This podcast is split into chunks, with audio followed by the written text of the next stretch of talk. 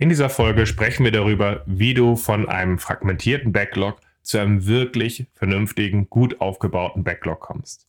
Wir sprechen über die Herausforderungen dabei, wir sprechen darüber, warum es wichtig ist, ein wirklich gutes Backlog aufzubauen und ich teile mit euch meinen favorisierten Weg, wie man zu einem vernünftig aufgebauten Backlog mit meiner Übung Backlog on the Floor kommt. So gesehen wünsche ich dir jetzt viel Spaß beim Zuhören.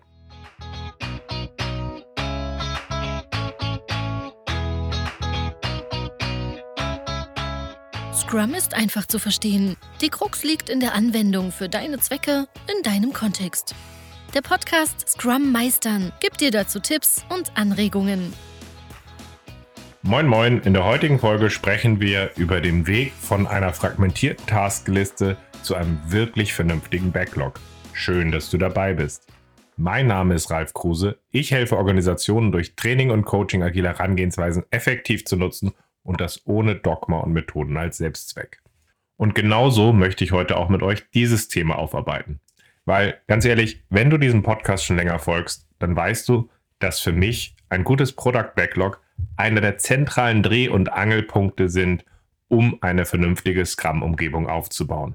Es gibt uns die Orientierung dazu, unser Scrum-Team vernünftig aufzustellen, uns die Frage zu stellen, haben wir alle Fähigkeiten in diesem Team? Wie arbeiten wir gut zusammen? Aber auch die Grundlage zu schaffen, um proaktiv die unterschiedlichen Stakeholder zu alignen und gut mit ihnen zu arbeiten. Leider ist es in den meisten Fällen aber so, dass das Product Backlog in einem ganz anderen Zustand ist. Geh mal ehrlich in dich. Ist euer Backlog nicht vielleicht doch eher eine Ansammlung von Tasks, eine Ansammlung von Modulen, eine Ansammlung von Work Packages? und ihr arbeitet eigentlich nur von der Hand in den Mund die nächsten Pakete auf, die ihr in den nächsten Sprint reinzieht. Ehrlich gesagt ist das der Status quo in den meisten Scrum-Teams. Das heißt, wenn es bei dir so wäre, wärst du damit auch nicht alleine. Nur, dass du damit nicht alleine bist, löst dich natürlich nicht vor dem Problem, dass deine Scrum-Umgebung damit nicht vernünftig funktioniert. Ich liebe ja dazu dann die Frage, aber Ralf, wie komme ich denn zu einem guten Sprintziel? Und ganz ehrlich, wenn dein Backlog ein Sauhaufen ist, wird das nichts. Wie komme ich denn aus diesem Feature-Liefer-Modus in unserer Umgebung raus, in der das Team den Product Owner maßlos überfordert, weil sie einfach nur gut vorbereitete Einzelartefakte haben wollen, die sie einfach nur noch umsetzen wollen. Und ganz ehrlich, auch das wird nicht besser werden. In einer wirklich guten Umgebung ist es ja so, dass wir uns zusammen auf ein übergreifendes Produktziel eingeschworen haben. Und das Product Backlog ist für uns ein Weg, wie wir dorthin kommen. Und aus dem, wie wir uns zusammen aufstellen, das anzugehen, ist auch jedes einzelne Backlog-Item, jede einzelne User-Story eher so ein Hilfsmittel für uns, wie wir zusammen das angehen. Große Items sprechen wir an, wenn sie zu groß sind, brechen sie sinnvoll für uns runter und wissen, dass dieses Zwischenergebnis uns dabei hilft. So gesehen agieren wir in so einer Umgebung ja auch viel mehr als Scrum-Team. Wenn wir so arbeiten, entfesseln wir quasi die komplette Magie von Scrum. Aber genau dazu stellt sich natürlich die Frage, wie wir dorthin kommen. Weil das, was meistens dort draußen geteilt wird, sind die Wege, wie ich idealtypisch von Null an zu einem sauberen Backlog komme. Das ist auch der Weg, den wir systematisch zum Beispiel in meinem Product Owner Training aufarbeiten, wo wir systematisch von der Produktvision unterschiedliche Backlog-Items erarbeiten, früh gucken, wie wir den Business Value als Orientierung nehmen, um die Stakeholder früh einzubinden, um uns zu dieser Umgebung bestmöglich als Product Owner aufzustellen. Das ist schon auch ein ziemlich guter Weg, gerade wenn ihr neu anfangt, als Product Owner zu arbeiten, der euch dabei hilft, wirklich gut in diese Umgebung reinzukommen. Nur, wenn ihr jetzt eine Umgebung habt, in der halt eben dieser Sauhaufen von Tasks und Modulen und Backlog-Items existiert, dann ist der Wille von euch, aber auch von anderen ja wohl kaum da zu sagen, wir schmeißen das alles komplett nochmal weg und wir bauen das nochmal ordentlich auf. Und genau dazu, wie ich dazu vorgehe, darauf möchte ich in der heutigen Folge mit euch eingehen und möchte mit euch aufarbeiten, was hat sich für mich als Weg bewährt, Schritt für Schritt einen Weg zu finden, von dieser Fragmentierung zu einem vernünftigen Backlog zu kommen. Bevor ich mit euch eins meiner liebsten Formate teile, dem Format Backlog on the Floor, mit dem ich Schritt für Schritt dieses Backlog aufräume und zu einem guten Backlog komme, vielleicht aber vorher nochmal der Hinweis. In den meisten Umgebungen, wo dieses Backlog eher von vielen fremdbestimmten Leuten gefüllt wurde mit einzelnen Erwartungen, die schon sehr lange in diesem Backlog als Einzelteile drin liegen, ist man meistens als Product Owner nicht in der Lage, einfach zu sagen, wir gruppieren diese Sachen in dem Backlog zu sinnvollen Paketen, die ausgerichtet sind zu dem Produktziel. Warum nicht? Weil es verschiedene verquere Erwartungen gibt, die bei jedem dieser Punkte, wenn wir dort etwas schieben, dazu führen, dass irgendjemand unglücklich wird. Und dieses zu balancieren, wie wir zusammen eine strategische Ausrichtung schaffen, hat sich für mich bewährt, dass wir in einen Termin reingehen, in dem wir zusammen mit Stakeholdern und mit Team daran arbeiten, zu sagen, okay, wie führen wir das jetzt zu einem gemeinschaftlichen, sinnvollen Backlog hin zu unserer übergreifenden Zielrichtung hin? Du wirst feststellen, dass das Format, was ich gleich mit euch teile, nicht kompliziert sein wird. Eine der Kniffe, die dazu gehört, ist aber, dass man einen externen Moderator an einigen Stellen braucht, der euch dabei hilft, den Schubs zu geben, tatsächlich wirklich etwas zu verändern und auch aus dem Status quo, aus diesen ganzen verschiedenen Zwängen, die wir haben, die es schwer macht, alleine, dass du als Product und alleine das Ganze aufräumst, zu überwinden. Also wenn man sich dann entschlossen hat zu sagen, okay, wir machen diesen Backlog on the Floor Workshop, geht das Ganze wie folgt. Wir haben diese ganzen Leute eingeladen und ähm, im Vorwege sage ich dann so etwas wie, hey, könnt ihr bitte mir mal einfach euer Backlog ausdrucken an der Stelle, damit wir das auf einem Tisch ausbreiten können. Also jede Karte auf DIN A5 oder DIN A4, die Überschrift gut lesbar, die wichtigsten Informationen drauf und dann möchten wir das Ganze auf dem Tisch oder dem Flur ausbreiten. Deswegen heißt das Format übrigens auch Backlog on the Floor. Wenn wir das Ganze in der digitalen Zeit durchführen, kann natürlich anstelle von dem Flur oder dem langen Konferenztisch natürlich auch ein gutes Miro oder Muralboard als digitale Version dafür herhalten, dass wir interaktiv und kollaborativ damit arbeiten können. Das Spannende, was jetzt passiert, bevor wir überhaupt loslegen, ist, dass meistens in der Hälfte der Fälle irgendjemand auf äh, mich zugerannt kommt, wo ich dann in diesem Raum drin sitze und am Vorbereiten bin und dann fragt, hey Ralf, ich glaube, da hast du was falsch verstanden, weil ich drucke gerade unser Backlog aus, ne?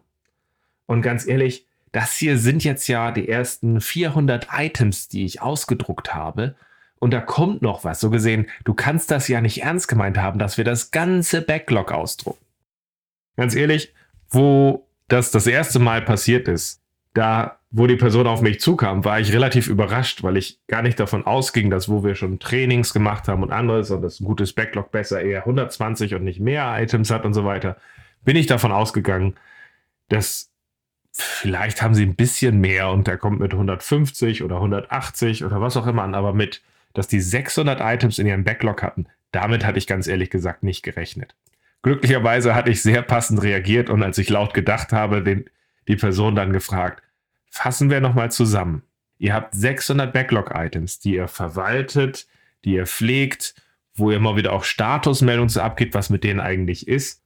Und Deine größte Sorge ist gerade, dass wir all diese Items, die euch immer wieder mal irgendwo beschäftigen, auf DIN A4 oder DIN A5 ausdrucken und auf einem Tisch ausbreiten wollen.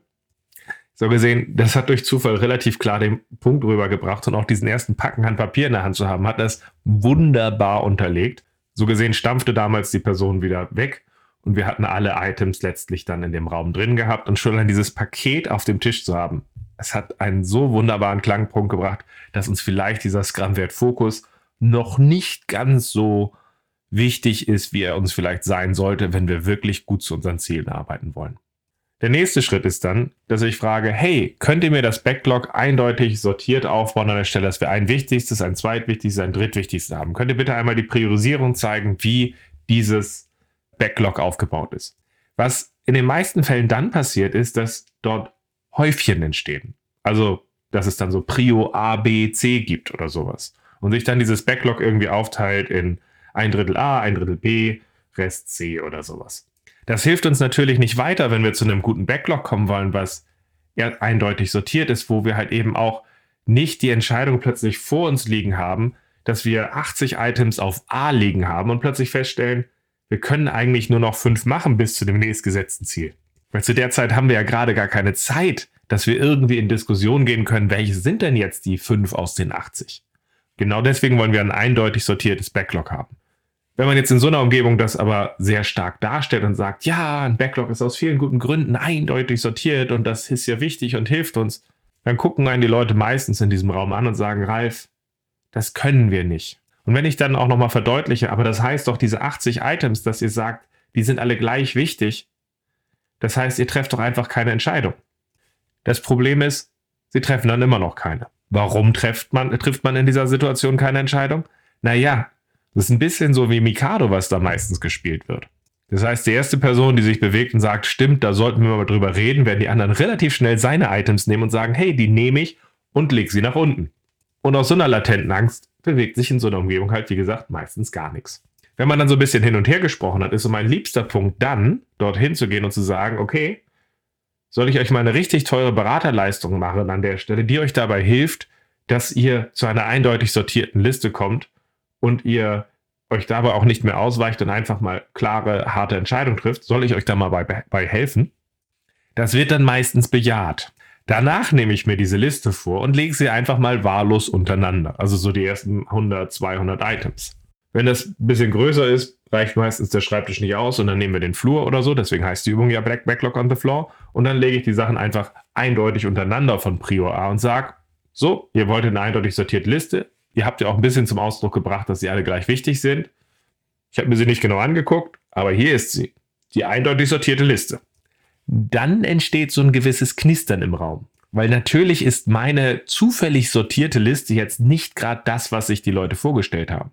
Und das ist wieder der Punkt, wo es so wichtig ist, dass auch die Stakeholder mit an Bord sind in dem Termin. Weil in dem Fall ist es dann zum Beispiel, dass hinter dem Item an jetzt an Position 79, vorher eins der wichtigsten Items von irgendwie, nennen wir ihn mal Harry, sein Bonus abhängt.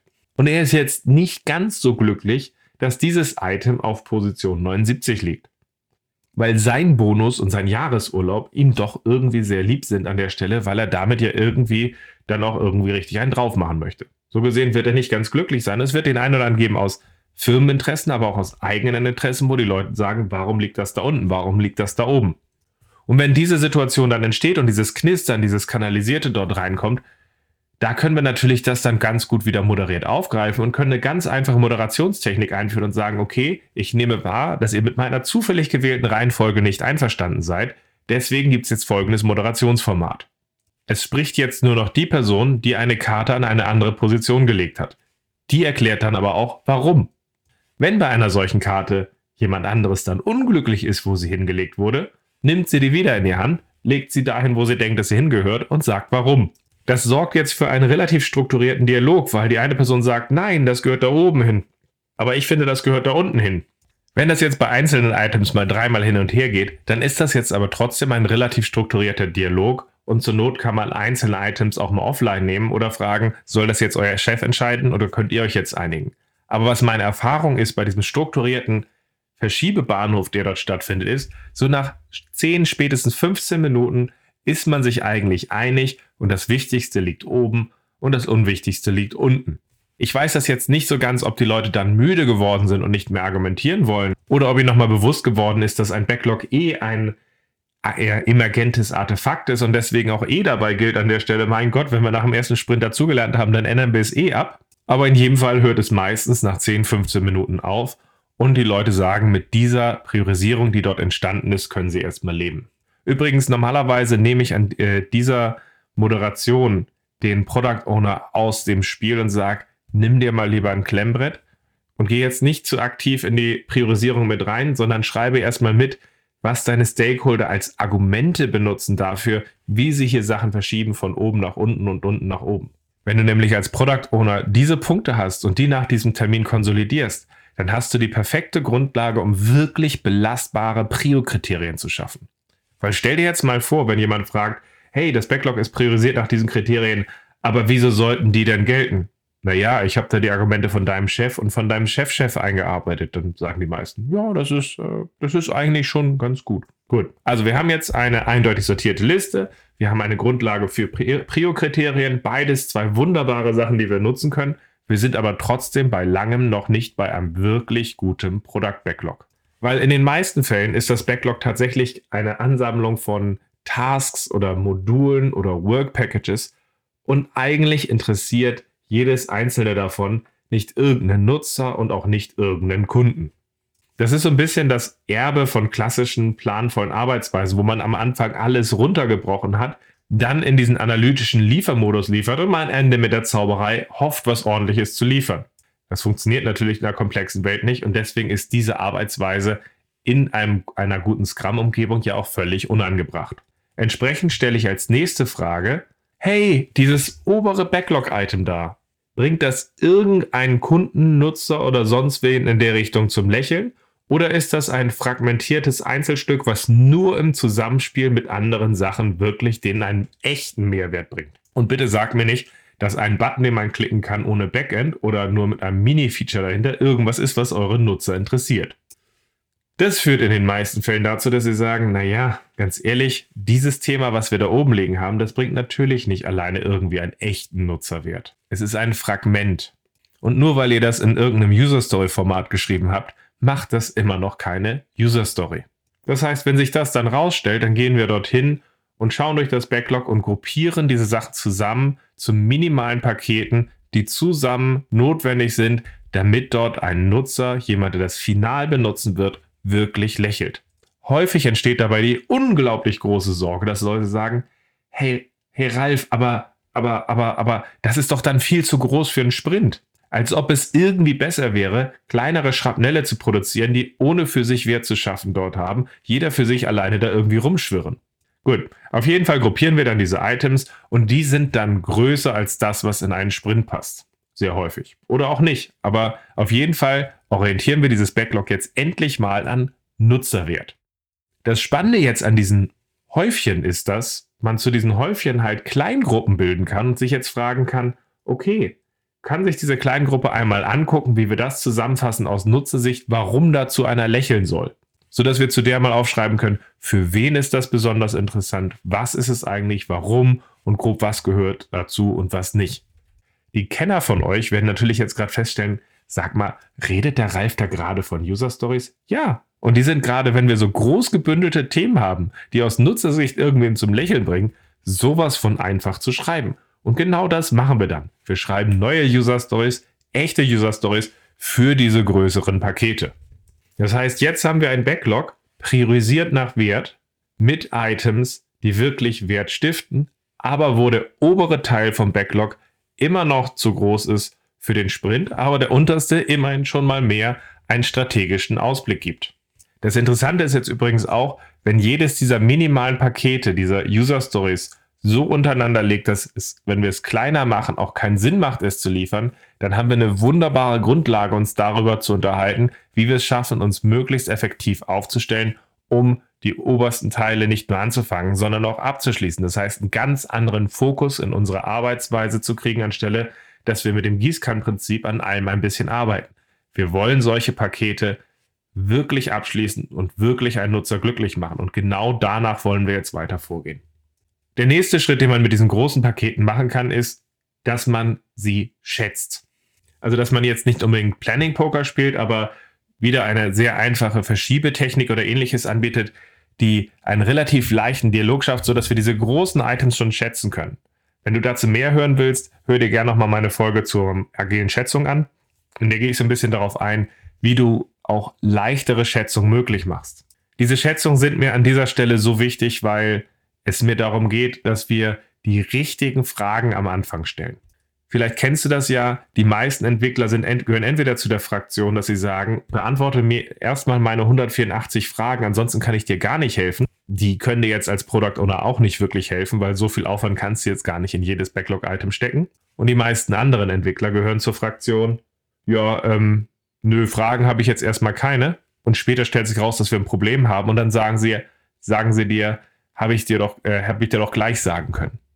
Kurzum, wir brauchen wirklich eine Technik, mit der wir die wesentlichen Fragen rausarbeiten können und mit der wir in einen Dialog kommen. Gehört das dazu, gehört das nicht dazu? Welche Risiken, welche Umfänge sehen wir dahinter und dazu etwas mehr Klarheit zu schaffen? Und genau dabei hilft ein gutes agiles Schätzverfahren, diesen Dialog schon früh herzustellen.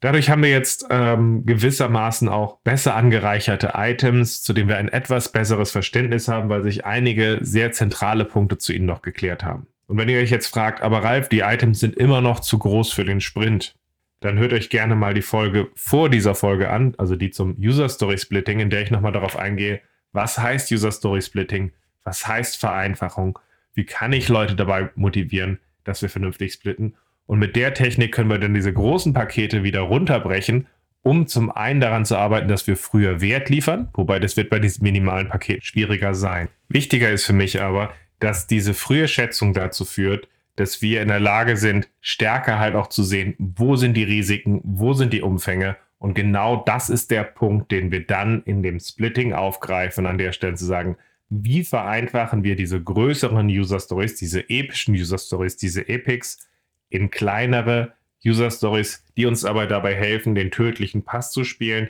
frühe minimale Inkremente zu schaffen, aus denen wir wirklich fokussiert schnell die kritischsten Sachen lernen können. Und wenn wir das Backlog so gesplittet haben, dann haben wir natürlich Spaß, weil wir haben einen strategischen Ausblick, mit dem wir arbeiten können, mit größeren Items, haben ein besseres Verständnis von dem, was vor uns liegt und wo die Risiken liegen, aber auch das Splitting, was wir durchgeführt haben, hat dazu geführt, dass wir spannende Themen in einen Sprint reinnehmen können und bei diesen Themen dann wiederum auch im Sprint Review in einen spannenden Dialog gehen können, die wir einordnen können, wo wir die vereinfachten User Stories zu dem größeren Thema einordnen können, aber auch zu dem Ausblick im Backlog, was es natürlich sehr interessant dann macht, auch mit den Stakeholdern in Dialog zu gehen und gemeinsam strategisch die Produktentwicklung und das Backlog auszugestalten. So gesehen, das ist so der Weg, den ich mache. Die zentralen Elemente von wir kippen das Backlog aus, wir sortieren es zusammen, wir bündeln das in User Stories, wir schreiben die User Stories zusammen. Das ist der Teil, den ich mindestens mit den Stakeholdern zusammen mache. Vielleicht sogar auch den Dialog äh, für diese ersten Schätzungen.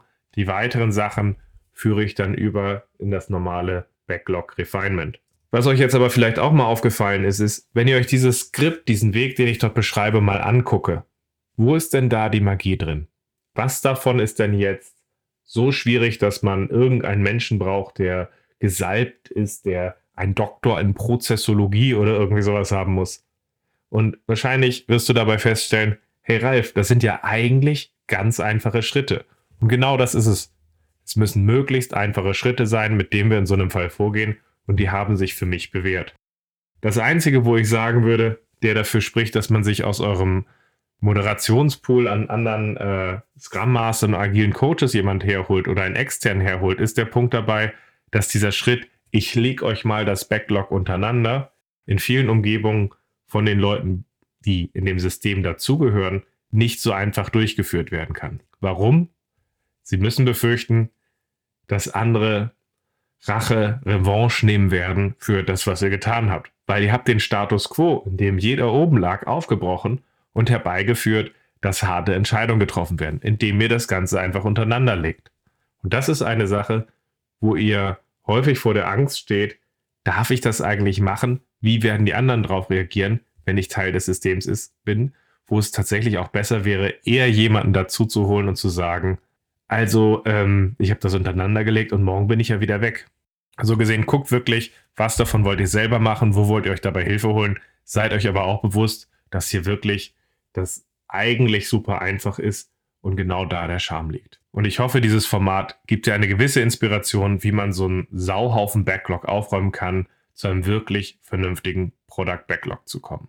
Eine leichte Abwandlung von dem Format, was ich hier heute euch gezeigt habe, ist übrigens der Punkt, dass ein Product Owner für sich mit so einer gewissen Todessehnsucht, vielleicht bist du ja so ein Product Owner, ähm, hingeht und sagt, okay, man hat mir gesagt, ich bin hier Product Owner, ich habe eine gewisse Autorität, dass ihr euren Stakeholdern sagt, pass mal auf, ich habe mir das Backlog angeguckt, ich habe es neu gruppiert, ich habe es priorisiert, ich habe es jetzt auch nach diesen oder jenen Gesichtspunkten organisiert an der Stelle.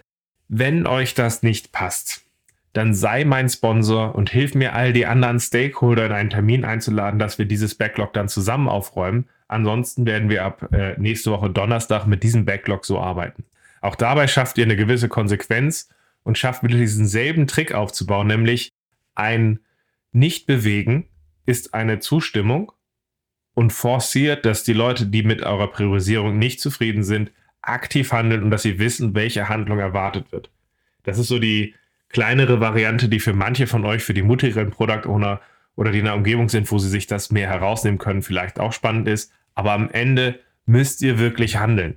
Wir brauchen ein gutes Product Backlog an der Stelle, was konkret ist nach oben, einen guten Ausblick gibt und mit dem wir strategisch das Produkt zum Produktziel hin entwickeln können. So gesehen, ich hoffe, ihr könnt in der Richtung einige Sachen umsetzen, könnt in der Richtung einiges machen. Gebt mir gerne Feedback, ob euch diese Folge dazu geholfen hat. Und ansonsten können wir ja gucken, wie wir einen Dialog zu weiteren Herausforderungen und Ansätzen aufstellen. Ich hoffe, wir hören uns bald wieder. Bis dann.